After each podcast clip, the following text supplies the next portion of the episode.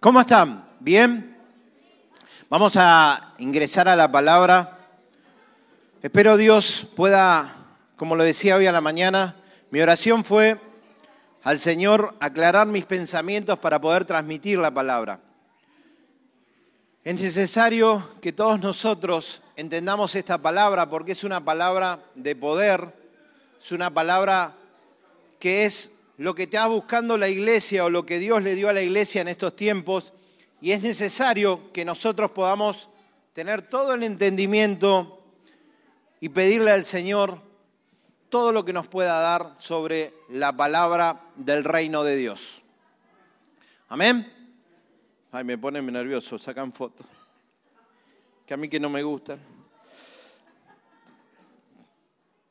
Cuando era chico, voy a contar un poco y voy a ser autorreferencial en este, en este momento. Tenía ocho años y yo iba a tomar la primera comunión. ¿Cuántos de ustedes tomaron la primera comunión? ¿La segunda? ¿La confirmación? Y todos los otros, no, qué mal. ¿eh? ¿Eh? Yo hasta ahora que, que entendí, no sé cómo es tomar una comunión. Común, unión, no se puede tomar. O sea, se vive, no se puede tomar. Pero bueno, son los primos que están diciendo estas cosas y demás. Y yo a los ocho años estaba yendo a ese lugar, pero también iba a la escuelita dominical, a la horita feliz.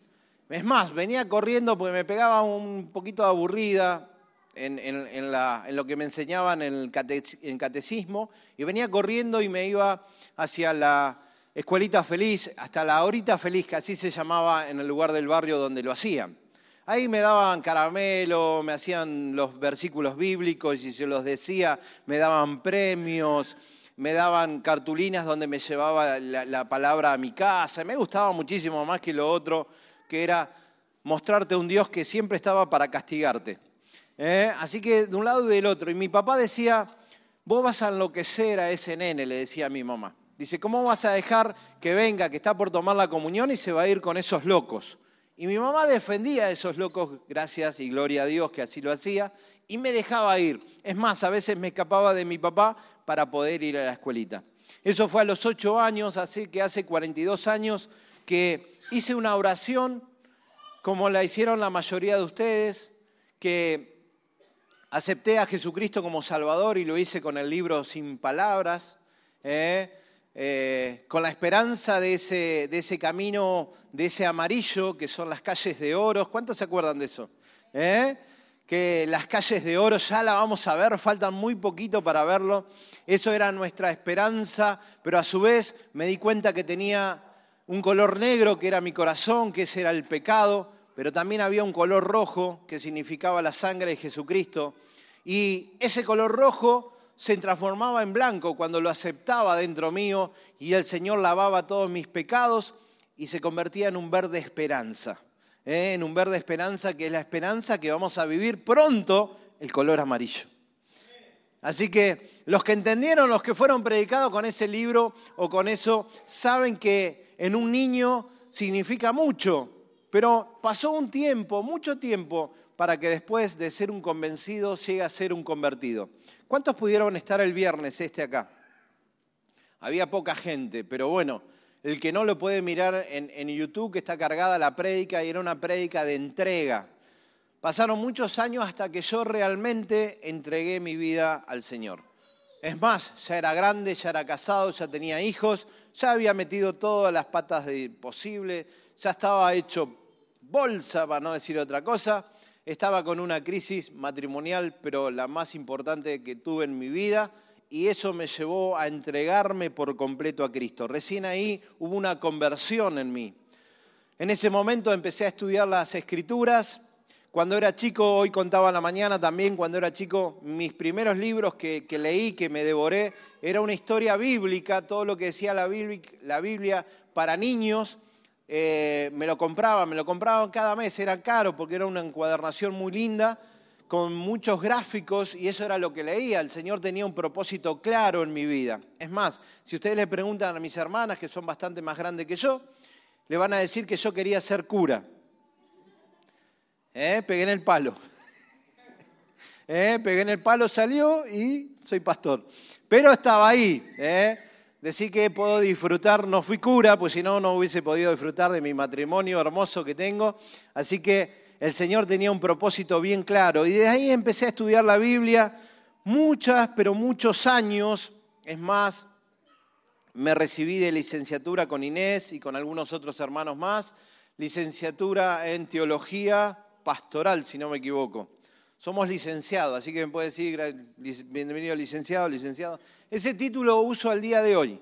Ese título de licenciado lo pongo en mis sellos y demás en, la estructura municipal, porque en realidad soy licenciado y digo que la teología no tiene por qué quedarse atrás de cualquier otro título. Así que, eh, más allá que después seguí estudiando la palabra del Señor, nunca tuve en claro, tan en claro el panorama como tengo hoy del reino de los cielos. ¿Alguno le gusta, y acá está mi hija y mi, nuera, que no sé, que van a armar un, un rompecabezas de 8.000 piezas, no sé. ¿Vieron un rompecabezas de 500 piezas ustedes? De 1.000 piezas, que viene una bolsa con lleno de, de cosas que son todas iguales. Imagínense que ustedes reciben un rompecabezas con todas esas piezas y sin la caja. Sin la caja. ¿Qué harían?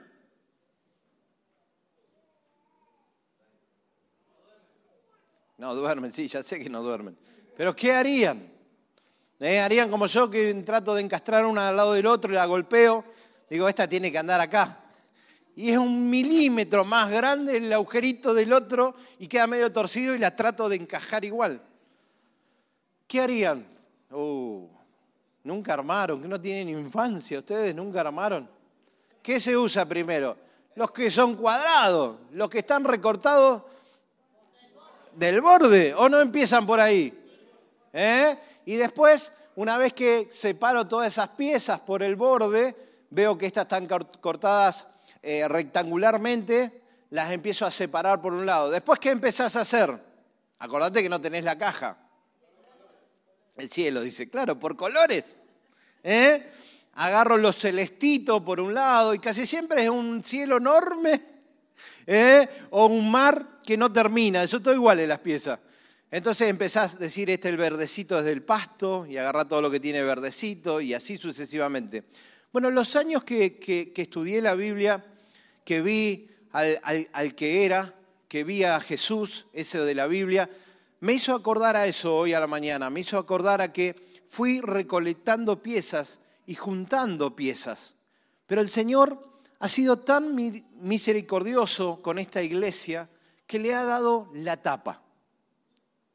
Vino el Señor en estos tiempos, en estos últimos tiempos, donde empezamos a pedir, me acuerdo una, una prédica, ser entendido en los tiempos, empezamos a ver el diseño original, empezamos a ver la paternidad, estamos viendo ahora el reino de Dios, y esta prédica justamente es el reino de Dios los tiempos del reino de Dios entre las naciones, así se llama la prédica, que todavía no dije nada de la prédica, todo esto es una introducción, empezamos a tener la tapa.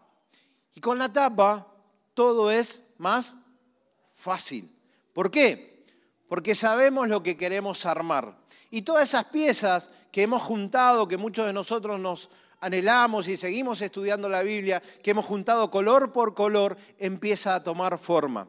Empieza a saber, yo nunca antes, en todo ese tiempo, de los ocho años hasta ahora, nunca antes he visto todo lo maravilloso, todo el plan maravilloso que tiene Dios. Dios no está eh, improvisando, Dios no está acá diciendo, a ver cómo voy mañana. ¿Cuántos saben lo que va a pasar su vida mañana? A ver, levante la mano. Oh, ¿Qué son adivinos? Yo no tengo ni idea de lo que me va a pasar mañana. ¿Eh? Hay dos que levantaron la mano. Ahora eh, después voy a, ver si tienen espíritu de revelación. ¿Qué es eso? ¿Eh? Yo no tengo ni idea. Vamos construyendo nuestra vida. Vamos construyendo nuestra vida.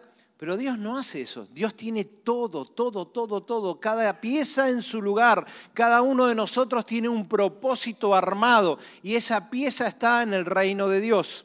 Esa pieza está en el reino de Dios y empieza ya en el Génesis. Génesis 12.3. Vamos a empezar leyendo y vamos a ver esa pieza hermosa de Dios. Dice, y bendeciré a los que te bendijeren, esto lo está diciendo Dios a Abraham, y a los que te maldijeren maldiciré. Y acá en esta parte B es a donde empieza todo este proceso que va a terminar en, en Apocalipsis.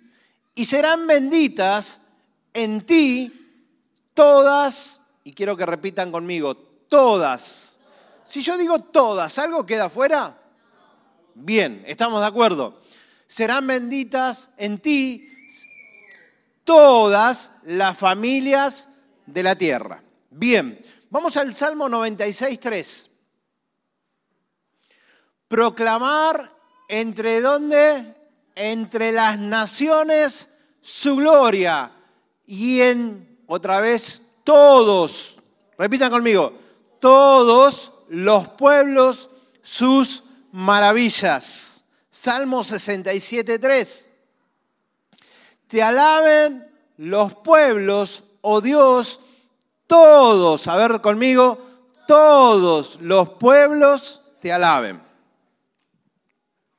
¿Cuántos hacen un año que están en la iglesia? ¿Cuántos hacen cinco años? ¿Diez? ¿Quince? ¿Veinticinco? ¿Cuarenta? ¿Un mes? ¿Un día? ¿Es la primera vez que viniste? Bueno, yo te cuento toda la teología, todo lo que dice la Biblia, toda la eternidad, te la cuento en poquitas palabras. Todo lo que quiere Dios es que todos los pueblos, todos los pueblos de la tierra le alaben. Esa es toda la teología. ¿Para qué estudié tanto? Eh, pero junté piezas para un montón de cosas. Sirven, sirven todo eso, porque entendemos el origen, entendemos un montón de otras cosas. Cuando estudié el profesorado de geografía, había cosas que uno la puede googlear y sale rapidísimo. Pero cuando vos estudiás sabés por qué eso que está en el Google está bien o está mal. Entonces, saber esto implica que una teología rapidísima. Sabemos que todo lo que hizo Dios es para que todos los pueblos de la tierra le alaben. Amén. 7.9 de Apocalipsis. ¿Para qué? Para que pase esto. Después de esto, miré, he aquí una gran multitud la cual nadie podía contar. Cuando dice nadie podía contar, ¿qué se creen que es? Mucha gente menciona. Nadie lo podía contar. Nadie. Está diciendo que nadie. ¿Cuánto es? Millones y millones y millones. De todas las naciones. ¿Qué son naciones? Países.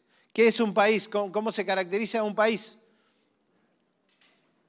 Vamos, vamos, vamos, vamos. Mis estudiantes de geografía, vamos. De acá lo saco bien. ¿Qué tienen? ¿Un país qué tiene? Un territorio. ¿Estamos? Un territorio es un país. ¿eh? Argentina tiene un territorio bastante extenso, es el octavo país más grande del mundo. ¿Lo sabían? Bueno, se los enseño. El octavo país más grande del mundo es Argentina en extensión de territorio. Entonces las naciones tienen un territorio y qué más? Al contorno, límites con otras naciones. ¿eh? Entonces, todas las naciones, ¿se acuerdan cuando el Señor decía que todos, todos, todos? Bueno, es porque no quiere que nadie se quede afuera. ¿Qué dice ahí? Y tribus. Ahí ya empezamos a complicarnos. Ustedes sabían que los guaraníes, la tribu que tenemos en el norte de Argentina, no solamente está en Argentina, sino que está en Paraguay. ¿Sabían eso? Sabían que está en Brasil, hay algunos guaraníes que están en Brasil. Entonces ya no podemos decir todas las naciones y nos quedamos quietos, sino que hay un poco más y son las tribus. En Nigeria y en aquellos lados hay tribus que están en más de 15 países, en diferentes lugares. Entonces ya no nos podemos quedar con la geografía física. El Señor no quiere que nadie se quede afuera. Entonces, por ejemplo, decimos Argentina, pero si yo digo los mapuches, ¿son argentinos? ¿Sí o no? ¿Saben por qué genero esto? Porque en realidad no lo son. Son anteriores a la Argentina. Son anteriores. Los mapuches compartieron el territorio que, hoy comprenden los países de Chile y de Argentina, pero son anteriores a la que Argentina fuera Argentina. Entonces ellos no se consideran ni argentinos ni chilenos. ¿Saben cómo se consideran? Mapuches. ¿Eh? Pueblos originarios, le quieren decir algunos. Entonces tenemos que el Señor no quiere que nadie quede afuera. Dice tribus y pueblos y lenguas. ¿Ustedes conocen el pueblo gitano? ¿Conocen gitanos? ¿Dónde es su pueblo? ¿Que no, tienen patria? ¿Eh?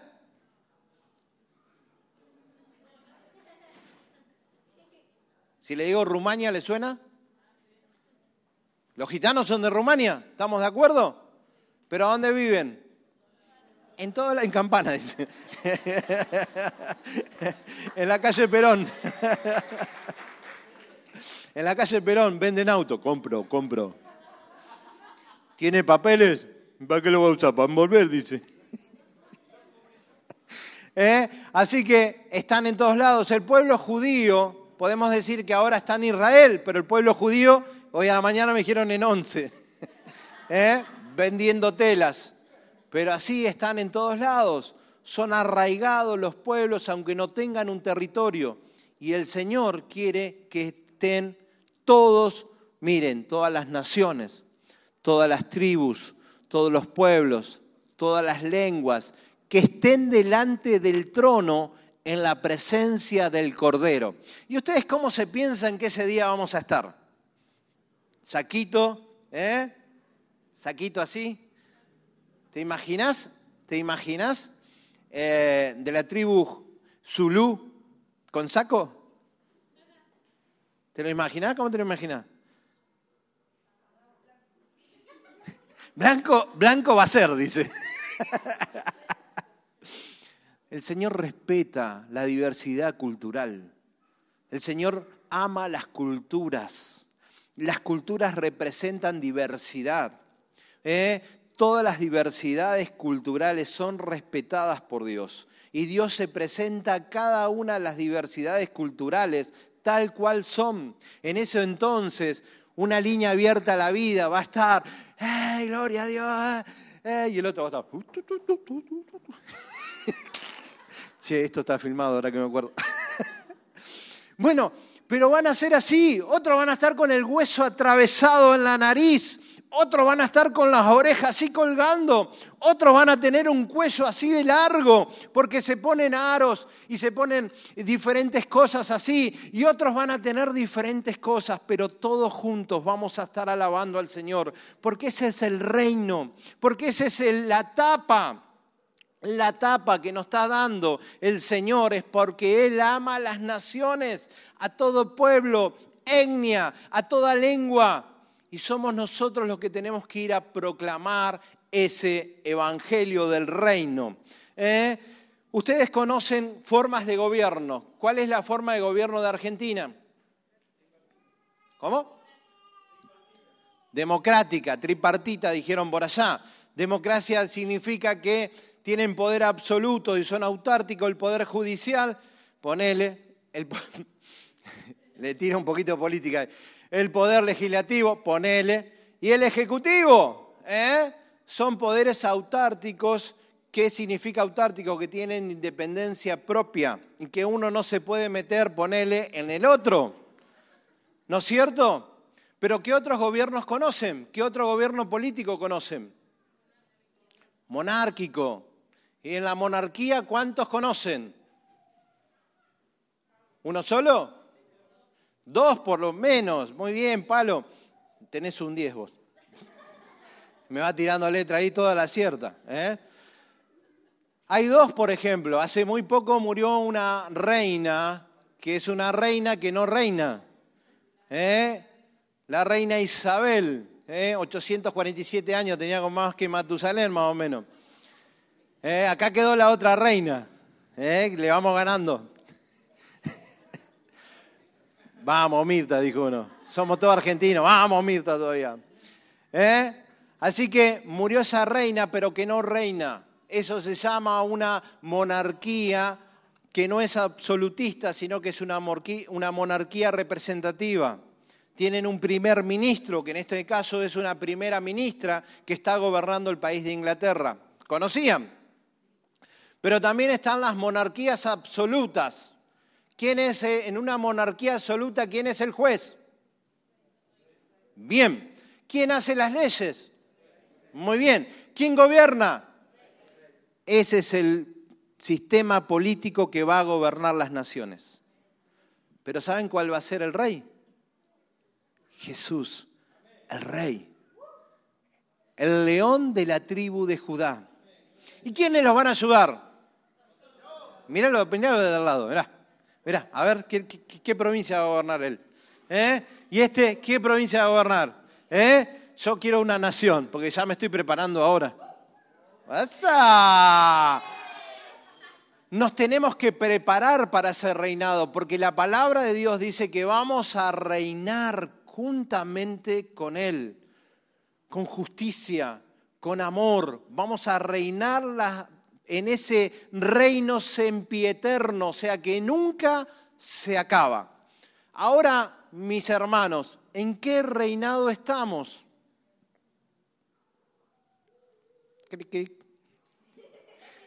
Es que pasa que el monito empieza. Venía así el monito, venía. En la, mente nuestra venía. ¿En qué reinado estamos? ¿En qué reinado estamos? Hmm. Vamos a leer. Vamos a leer. Vamos a ver lo que decía Juan el Bautista, ¿eh? hace dos mil años, en Mateo 3.2. Y diciendo, arrepentíos, pues el reino de los cielos se ha acercado. Y acá quiero detenerme un poquito en arrepentíos. Cuando decimos arrepentirse, nosotros creemos siempre que es llorar, es como es cuando el corazón se quiebra así, que te largas los mocos, llorás, no te importa. No sé si alguna vez a alguien le pasó. Eh, si quieres les cuento como me pasa a mí a veces. Y llorás y se te, la nariz así, se te caen así, ya no te importa nada porque estás ahí en la presencia de Dios. Eso es, arrepentirse, ¿no? Sí. Pero acá está hablando de una palabra griega que se llama, y no me quiero equivocar, metanoia, que significa cambio de mentalidad cambio de dirección. Si iba para allá, me vuelvo y voy totalmente a lo contrario. Y el Juan el Bautista empieza a decir, arrepentíos, porque el reino de Dios se ha acercado, cambia de mentalidad, ya no perteneces al reino de las tinieblas, empezá a cambiar, porque el reino de Dios se ha acercado. Y Jesús, como le iba bien a Juan con esa prédica, ¿Cómo empezó la prédica? Así me dijo mi hijo hoy, que Jesús eh, predicaba lo mismo porque eran primos. Vamos a, ver en Mateo 4:17, Jesús que dice, desde entonces que Jesús, perdón, desde entonces comenzó Jesús a predicar y a decir lo mismo, arrepentíos, porque el reino de los cielos se ha acercado. Marcos 1.15. Es más diciendo lo mismo, y el tiempo se ha cumplido y el reino de Dios se ha acercado. Arrepentíos y creed en el Evangelio. ¿Dónde está el reino de Dios hoy? Si se ha acercado. ¿Cómo? Uy, más inteligente que hoy a la mañana. Total, a lo de la mañana me están viendo. El reino de Dios está en nosotros y estamos viviendo el reino de Dios. Y para vivir el reino de Dios todavía no lo estamos viviendo. Y hoy cuando, cuando abría la reunión la escuchaba Julie y digo, gracias Señor, porque sos vos, sos vos. Salvo que Julie haya mandado una espía y, y escuchó todo lo que iba a hacer en la prédica, ¿no? Y entonces dije, mejor me, acomodo por acá, digo esto de acá pero no, ¿saben qué es? El Espíritu Santo. Hoy la, la lectura de hoy empieza a hablar de las naciones y hoy empieza a hablar de venga tu reino, el reino de Dios. El reino de Dios está acá y el reino de Dios todavía no se ha establecido, pero cuando Jesucristo murió y resucitó, nos dejó la basileia. ¿Qué? Decir al hermano al lado, tenés basileia. ¿Eh? Basileia, parece que, ah, basileia, basileia. No es portugués, ¿eh? esto no es portugués, es griego. ¿Eh? Basileia significa autoridad delegada. Yo delego autoridad. Toda potestad me es dada en el cielo y en la tierra. Por tanto, delego mi basileia. Delego la autoridad y tenemos autoridad. Por eso el reino de Dios va con nosotros y somos nosotros. Ese es el reino de Dios que tenemos que empezar a tomar, la basilea, la autoridad que tenemos. Y tenemos autoridad por lo menos sobre cinco cosas. Vamos a la otra placa. Basileia es autoridad sobre qué? Sobre el pecado. Tenemos autoridad sobre el pecado, pero también tenemos la basileia, la autoridad sobre la enfermedad. ¿Eh? Choli, me copiaste todo el mensaje. Tenemos la autoridad sobre la enfermedad. El Señor dijo, pondrán la mano sobre los enfermos y ellos seguirán enfermos. Pondrán la mano sobre los enfermos y harán grandes oraciones sobre los enfermos. Y si no se, no se cura es porque él no quiso. ¿Eh? si no me tienen fe, diría un, un, humorista muy viejo. Pondrán la mano sobre los enfermos y los enfermos sanarán. La autoridad delegada, pero también tenemos autoridad delegada sobre los demonios. Ellos van a huir cuando nos ven a nosotros. El Señor pisó Gadara y el demonio lo conoció y conoció la autoridad que tenía. Los demonios conocían a Jesús y le decían, ¿qué tienes con nosotros? Y Jesús solamente pasaba. Esa autoridad fue dada a la iglesia, esa autoridad fue delegada, esa basileia la tenés vos, la tengo yo. Tenemos autoridad delegada, tenemos la autoridad sobre la naturaleza. Ah, acá ya está, ya está, ya no. ¿Mm? Cuando se levanta el, viento fuerte en la barca, cuando se levanta la tempestad, el Señor que estaba qué en la barca, ¿cómo está durmiendo con semejante? ¿Eh? Le gustaba que lo sacudan mucho al Señor. Se ve que María ¿eh? lo amacaba así. Yo, he visto, yo he visto algunos padres que no le tienen, poca paciencia y al nene en vez de hacerle nada, y el pibito se duerme igual, ¿viste? Entonces se ve que María tenía eso así y cuando se durmió. Pero él se levanta y la autoridad que tenía se la le dice a la tormenta que pare y la tormenta paró. Esa autoridad tenemos nosotros. Les cuento algo, mi hermano. Cuando llegué al tsunami en el 2010, que fuimos con un grupo de, de hermanos acá, había una casa, había una casa todo a ver, ¿cómo te puedo decir? Todo arrasado, no existían casas, nada, no existía nada donde fuimos, pero había una casa en pie, una casa en pie, de una persona que era cristiana. Pero era impresionante, vos podías mirar por todos lados la casa al lado, destruida, ruina. La casa del otro lado, destruida. Esta casa puesta en pie. ¿Eh? No pude hablar con el dueño, pero sí salió con una Biblia y le pedía a Dios que no pase nada por su casa. ¿Y qué pasó? No pasó. Entonces tenemos autoridad sobre el pecado, enfermedad, demonios, naturaleza, pero también tenemos autoridad delegada sobre la muerte. ¿Dónde está, o oh muerte, tu aguijón? ¿Dónde?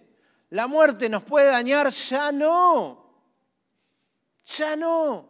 Nos puede llevar de este mundo para resucitar otra vez con Cristo? ¿eh? Vamos a morir, sí, todos vamos a morir y algunos van a quedar para ese momento que el Señor los lleve a las nubes, que esperemos que estemos todos juntos nosotros, o vamos a resucitar primero para hacer esa proyección y vamos a estar ahí, ¿eh? porque tenemos autoridad y no vamos a morir nunca más, autoridad sobre la muerte, Basileia. Entonces estamos, para que ustedes se den cuenta, ¿vieron, eh, ustedes se acuerdan de la geometría? ¿Eh? Digan que sí, por lo menos. ¿Sí? ¿Eh? Geometría. ¿Se acuerdan los conjuntos? ¿Qué eran los conjuntos? Unos circulitos así. Es lo primero que te enseñan a hacer, ¿eh? Circulitos así. Cuando vos hacías un círculo así, el primer círculo le podemos poner el reino de Satanás. ¿Estamos? Pero hago otro círculo y pongo el reino de Dios. Pero en el medio se juntaron los dos. ¿Se acuerdan cómo se llamaba esa parte? Conjunción. ¿Saben dónde estamos nosotros? Justamente en esa parte. Estamos viendo cómo se va a terminar el reino de Satanás estamos viendo lo que viene, que es el reino de Dios, y nosotros estamos en ese centro, donde las dos cosas se juntan, donde el reino se ha acercado con poder, con la basileia a su iglesia, pero que todavía está vigente el reino de Satanás. ¿Qué tenemos que hacer? Proclamar el reino que viene, proclamar lo que está por venir. El ejercicio de la basileia es un ejercicio real de poder durante un tiempo. Es orden y dominio y señorío en un tiempo y en un espacio. ¿Se entiende lo que es tiempo y espacio? Cuando empecé la carrera de geografía, cada vez que me hablaban de espacio, mi cabeza se iba a una nave espacial. Y ya estaba grande. ¿Eh? Pero no sé por qué. Si yo digo un tiempo y un espacio hoy acá, ¿qué sería? Para que ninguno diga China nave espacial, ¿qué, ¿qué sería? Tiempo y espacio de hoy. Hoy, ahora, 25 de septiembre del 2022 a la hora 2022 en España 2188 en Zárate.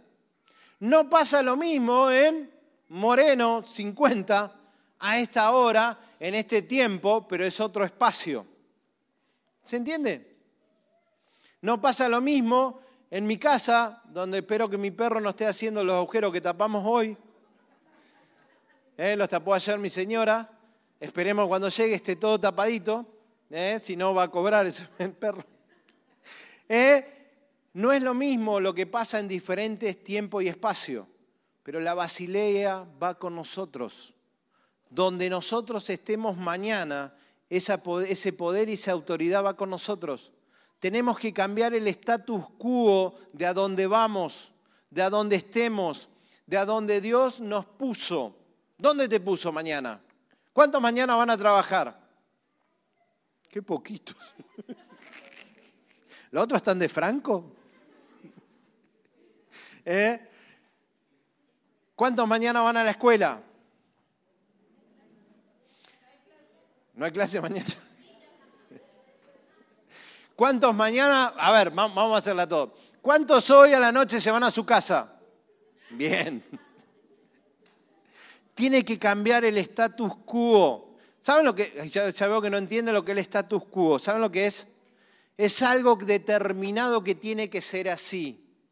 Si yo cambio el status quo de la iglesia, vendría a ser que sabemos que primeramente van las alabanzas, después va la prédica, termino de predicar yo y que vuelve las alabanzas, hay alguien que cierra para en una oración, ponemos la ofrenda, decimos Dios te bendiga y nos vamos. Ese es el status quo de la iglesia.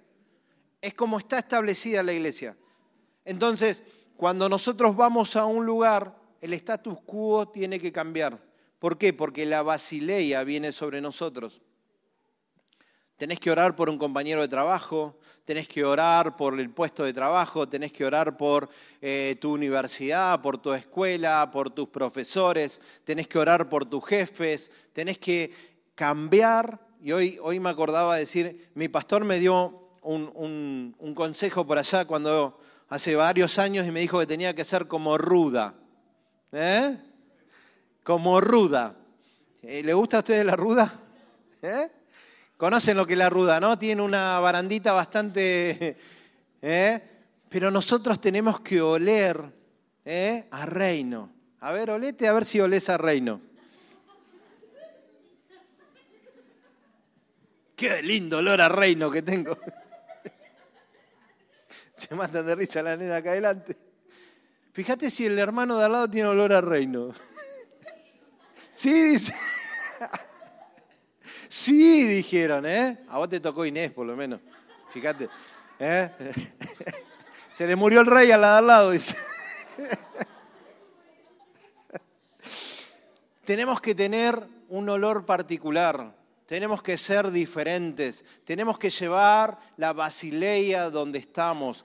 Eso es una vida de reino, porque si no practicamos acá, si no gobernamos acá? ¿Qué vamos a hacer cuando venga el milenio, cuando venga la gobernación? Tenemos que practicar acá. Tenemos que vivir como reyes y sacerdotes. ¿O acaso no somos reyes y sacerdotes para Jesucristo? Él dijo que Él murió y nos hizo reyes y sacerdotes. ¿Cuándo? ¿Cuando Él venga? No, ahora. Tenemos que cambiar la vida, tenemos que ser nosotros visibles para Él y para el mundo. Me encantó lo que decía la otra vez Inés, a todo hay que ponerle actitud, a todo. Ah, yo ya soy Basileia, mañana voy a mi trabajo, me siento, soy Basileia, soy Basileia, me llama el intendente, voy, le digo, soy Basileia. Basileia tengo autoridad. Tengo autoridad sobre la enfermedad, tengo autoridad sobre el pecado, tengo la autoridad sobre los demonios, tengo la autoridad sobre la naturaleza, tengo la, autoridad sobre la muerte, tengo autoridad porque el reino de Dios va conmigo. Entonces yo donde estoy tiene que cambiar el ambiente, donde estemos nosotros tiene que cambiar el ambiente. Y tenemos que proclamarlo a las naciones, a las naciones. Hay una canción que me encanta y que dice, eh, y no me acuerdo qué dice, por eso me encanta tanto. ¿Eh? Se me olvido, son las lagunas que me agarran, que algunas son como las de Gómez más o menos. Cuando dice preparando y apresurando, ¿no? Dice así, esperando, ¿viste? ¿Viste? Algo le cambié. Esperando y apresurando. Una vez eh, Matías me dio un ejemplo me dice, ¿sabes qué significa eso? ¿Viste cuando estamos esperando a mamá que nos tenemos que ir a la iglesia? Dice, y nosotros vamos y le cerramos, Matías ah, me hace. ¿eh? Dice, y nosotros vamos y le cerramos la cocina, le cerramos las cortinas, porque si no ella se queda haciendo todo eso, pues nosotros, ¡pum!, arriba del auto y esperando, y ella está haciendo un montón de cosas, que nosotros nos damos cuenta de decir, ¿qué está haciendo tanto ahí? Y le toca una bocina y viene, el demonio viene cuando le toca una bocina. Pero en ese caso no, y le estaba apresurando, esperando y apresurando. Apresurando es haciendo lo que tenemos que hacer para que el rey venga pronto, para que ese imperio, para que ese reinado sea pronto, tenemos que ir apurando y apresurando. Mateos 24, 3. Estaba Jesús ahí con sus discípulos y le hicieron la gran pregunta, la pregunta del millón, diría. Mateos 24, 3, la parte B, dice, dinos, ¿cuándo serán estas cosas? ¿Qué señal habrá de tu venida y el fin de los siglos? Le preguntaron cuándo iba a volver. El Señor en Mateos 24 hace una lectura de todos los tiempos, hace un reconto de un montón de profecías que en ese momento no se habían cumplido y que algunas todavía no se cumplieron. Pero empieza a hablarles y hay algo que dispara, dispara una pregunta, ¿Cuándo va a ser el tiempo? ¿Cuándo has de venir? Y en el 24.14 le da la respuesta. Dice, y será predicado, ¿qué cosa? No, este evangelio no dice. ¡Apa! Ahí cambió. Dice, y será predicado este evangelio del reino. ¿Qué significa el evangelio del reino? El evangelio completo. Él murió, resucitó y vendrá. Ese es el evangelio completo que nosotros tenemos que empezar a cambiar. Tenemos que empezar a decir que ese reino ya está por venir, aunque estemos en la conjunción, aunque estemos en el que ya sabemos que ya fue, el que fue, el que es, lo estamos viviendo todos los días, pero sabemos mucho y queremos más saber de qué vendrá. Ese es el evangelio que hoy está predicando una línea abierta a la vida. Ese es el diseño original para este año, para nosotros, para predicar el Evangelio completo. ¿Dónde lo tenemos que predicar? En todo el mundo. Pero yo no me muevo de Argentina. Que lo hagan otros. ¿Qué pasa? ¿Estaríamos cumpliendo con lo que dice ahí? ¿Y si yo me pongo como meta que yo soy el que tengo que llevar el Evangelio a todo el mundo? a toda tribu, a toda lengua, a toda nación. Pero para eso se necesita entrega, para eso se necesita dejar, para eso se necesita dejar un montón de comunidades y aún nuestro status quo, y ahora se entiende cada vez que se dice status quo, ¿no? Dejar un montón de cosas para ir a otros, para importarme por otros. Sebastián hablaba de una entrega, hablaba de dejar un montón de cosas el viernes y hoy estoy hablando nuevamente a aquellos que sienten fuego en su interior cada vez que se habla la palabra nación. Naciones, nación, porque es una pasión que el Señor tiene y es contagiada a sus hijos. Y esa basileia va a estar en nosotros y va a quemar cada día más para que podamos los últimos tiempos salir y proclamar este Evangelio. ¿Eh? dice, y será predicado este Evangelio del reino en todo el mundo para testimonio a todas las naciones. Y entonces vendrá el fin. ¿El fin de qué? ¿El fin de qué? Bien. Son más inteligentes que la mañana. El fin del imperio de Satanás se le termina y empieza el reinado de Cristo por toda la eternidad, el reinado del Dios Padre.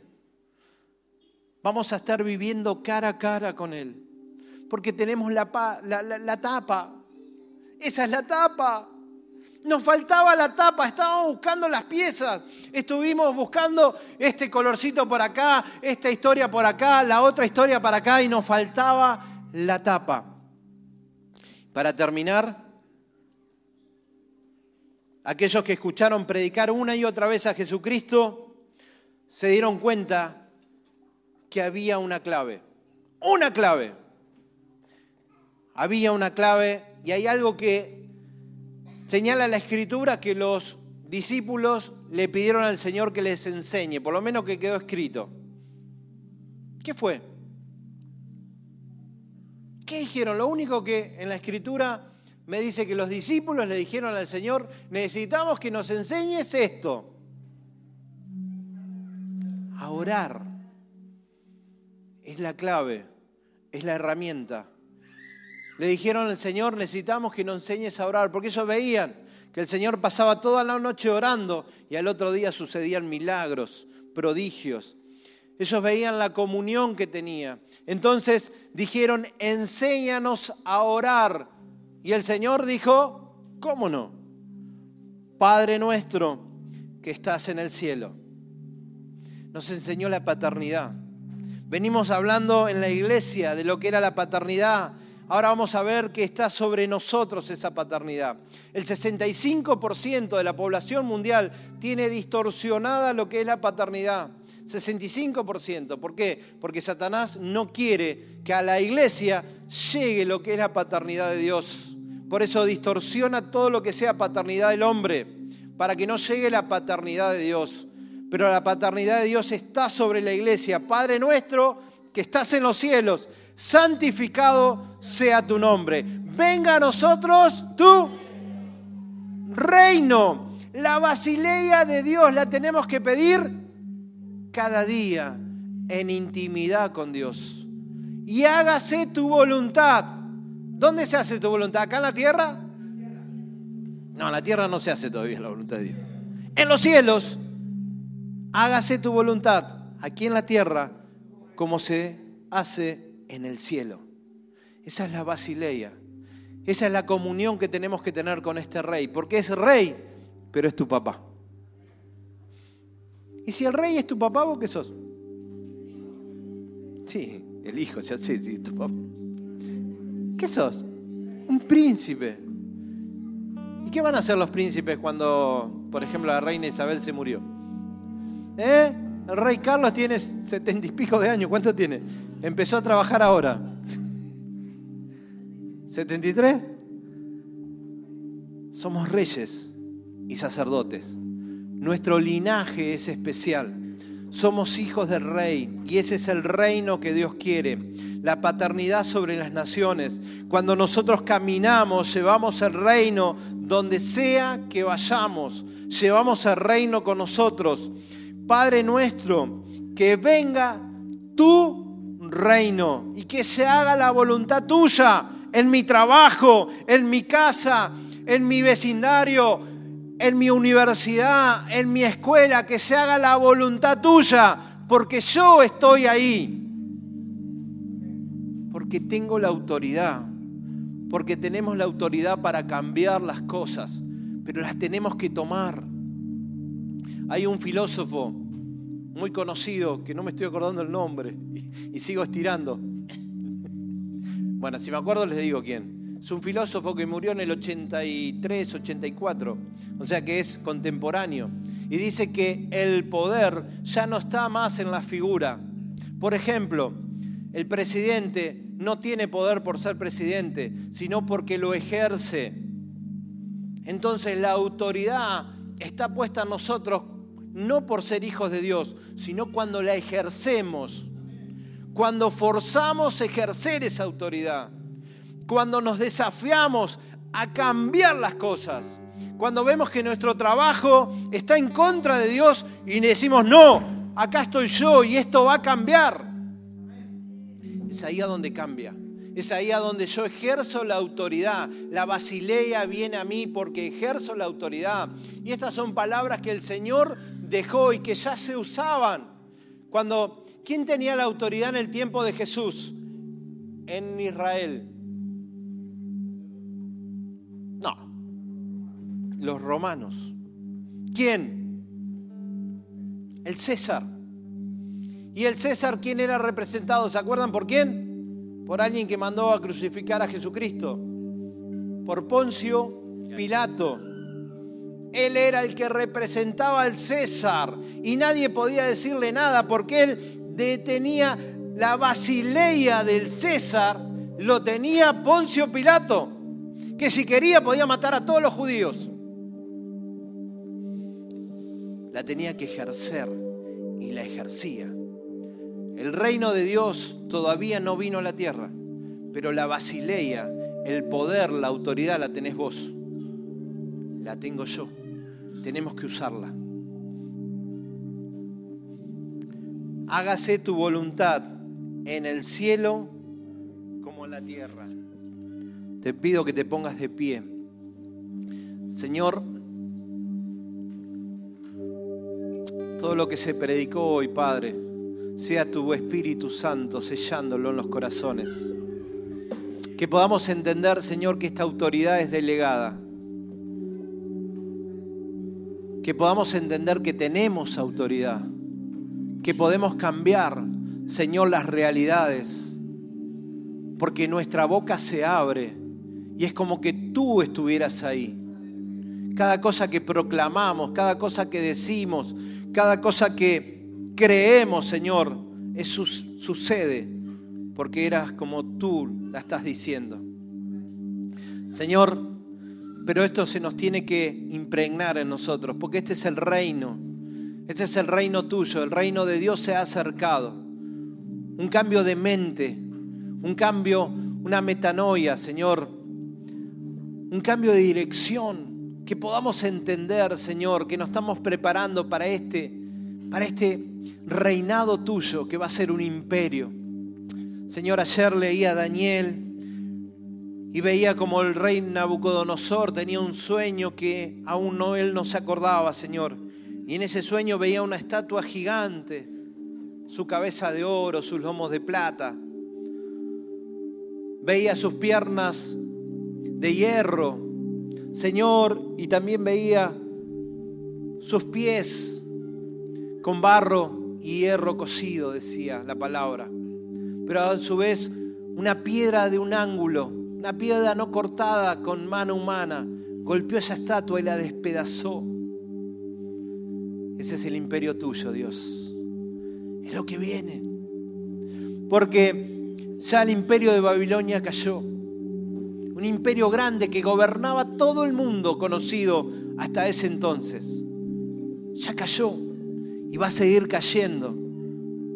Porque esa Babilonia que hoy reina sobre la tierra, sobre Argentina, sobre el mundo, va a caer. Y después de ellos vinieron los medo-persas, y después vinieron los griegos, y después vinieron los romanos, y ahora gobernado, Señor, por, por este mundo corrupto, Dios pero viene tu imperio. Viene el rey de reyes y el señor de señores. Viene a gobernar con mano recta, pero con amor. Porque el cordero ya fue. Porque el que ahora viene es el león. El león que ruge y las naciones tiemblan. Porque nadie va a quedar afuera ninguna nación, ninguna lengua, ninguna etnia, ninguna tribu, ningún pueblo. Pero de nosotros es la responsabilidad para que ese reino sea extendido. Porque para que venga el fin de este reinado de Satanás, el Evangelio del reino tiene que ser predicado. Y para eso tenés que mover a tus hijos. Para aquellos que ardan hoy, Señor, con esta palabra. Te pido por eso, Señor, allana sus caminos para que puedan ir a otro lugar, a otra cultura, a proclamar este Evangelio del Reino, Señor. Porque estamos esperando y apresurando. Porque te decimos, Maranata, Dios. Ven pronto. Pero tú tienes misericordia de muchas personas que todavía nadie se ha acercado a proclamar este Evangelio del Reino. Señor, heme aquí y envíame a mí. Si tenés la convicción de que esta palabra fue para vos, nadie mirando, por favor, levantá la mano y repetí conmigo, heme aquí, envíame a mí. Soy capaz de dejarlo todo, Dios. Y lo digo con mucho temor. Pero Señor, me la juego por vos. Que el Cordero reciba la recompensa que el Cordero reciba la recompensa.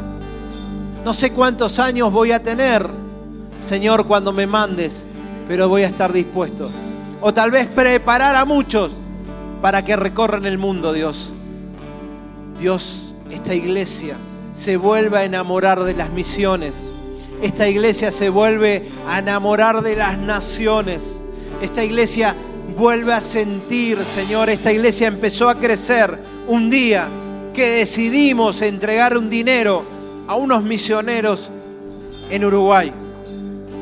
Y no hemos parado de crecer, Dios. Tú marcaste esta iglesia con una llamada a las misiones, Señor.